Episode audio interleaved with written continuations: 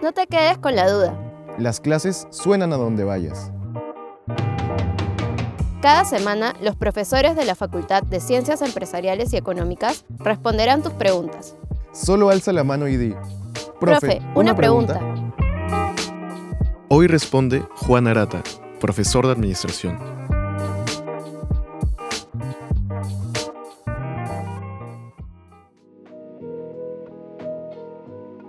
¿Cómo podemos innovar en las empresas?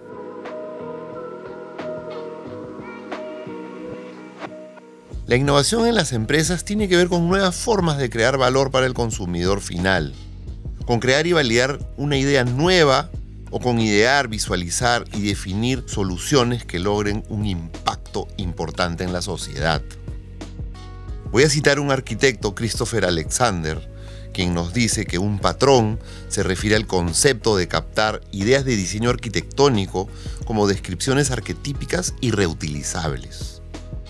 Eso mismo lo podemos llevar al mundo de los negocios. Los patrones más utilizados actualmente son tres. Las plataformas multilaterales, el patrón gratuito y el de la larga cola. Estos patrones se alejan cada vez más de las estructuras de negocio tradicionales y, por supuesto, llegan a nuevos mercados. ¿Cuáles son algunos de los modelos de negocio más exitosos? Las plataformas multilaterales, en primer lugar, son modelos de negocio que facilitan la interacción entre dos o más segmentos de mercado, como Uber, Rappi o Corner Shop.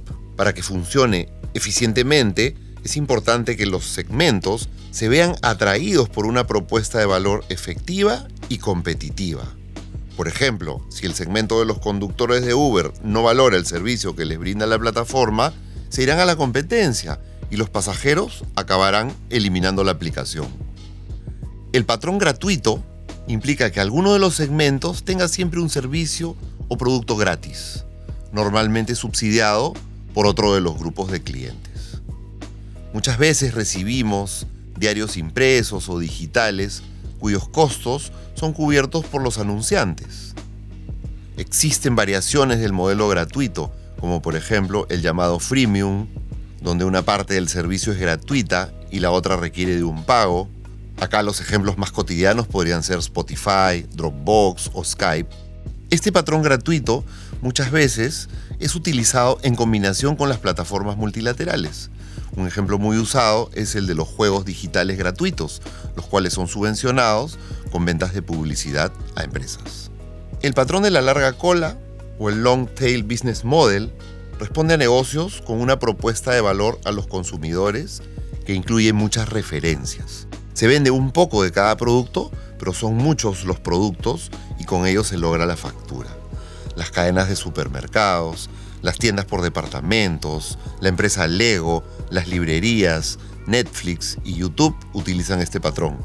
Es importante que la logística funcione muy bien para reducir inventarios, para lo cual se requieren alianzas importantes con los proveedores y técnicas logísticas de vanguardia. ¿Una empresa tradicional puede convertirse en una empresa innovadora? Por supuesto que puede. Muchas empresas lo hacen permanentemente. Desde grandes corporaciones como bancos, AFPs, compañías de seguros y empresas de servicio, hasta emprendimientos pequeños. Se llama en alusión al pivot del equipo de básquet pivotar el negocio. Pivotar implica un cambio radical en el modelo de negocio para centrarse en una nueva oportunidad en el mercado.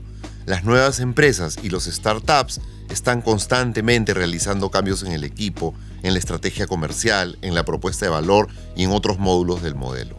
Es un dinamismo muy importante. Para ello se requiere aplicar mucho la creatividad y la innovación para tomar las decisiones adecuadas. Existen diversas herramientas que facilitan y potencian la innovación en una empresa. La tormenta de ideas y el método Scamper facilitan la creación de nuevas ideas. El mapa de la experiencia del cliente o Customer Journey Map y el mapa de empatía son métodos ágiles que complementan los clásicos estudios de mercado y la observación y el lienzo de la propuesta de valor junto con el lienzo del negocio o modelo Canvas aportan mucho para la creación del tan buscado negocio disruptivo o diferente. Las grandes empresas se están interesando por estos nuevos modelos de negocio y por eso innovan en el día a día. Se han dado cuenta, pues, que se logra más fácilmente la ventaja competitiva. Según Michael Porter, la ventaja competitiva se logra desde cuatro bloques. Innovación superior, súper importante, la mayor capacidad de satisfacer a los clientes con el servicio, también lo es, por supuesto la calidad superior y también la eficiencia en las operaciones para poder reducir los costos y ofrecer un precio más competitivo. ¿Adoptar alguno de estos métodos o modelos de negocio me garantiza tener éxito? Yo podría decirte que garantizan la mejora continua, con una acción de prueba y error con los distintos clientes. Son ellos quienes retroalimentan a la empresa para generar los cambios. A estas mejoras en el mundo de los startups le llamamos tracción. La tracción es una métrica del progreso y de la validación del modelo de negocio en el mundo real y es de vital importancia para conseguir impactar a los diferentes grupos de interés, como inversionistas, clientes, proveedores y demás aliados estratégicos. Podemos destacar las siguientes empresas a nivel global que han tenido mucha atracción. Rappi, Uber, Corner Shop, Amazon, Netflix. Igualmente a nivel local, Tambo, Más, Circula, Chasqui.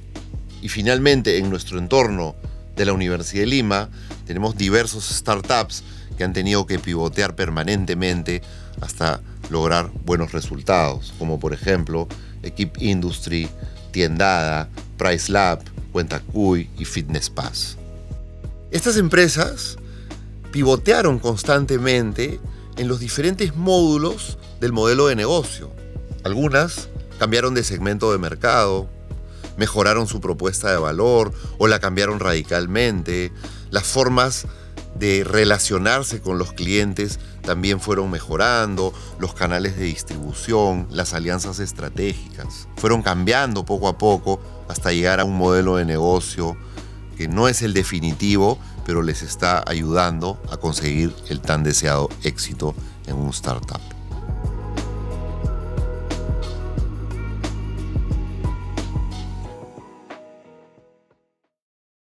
Si quieres que tu pregunta aparezca en un nuevo episodio, escríbenos al correo eventosfacultadcee.ulima.edu.pe.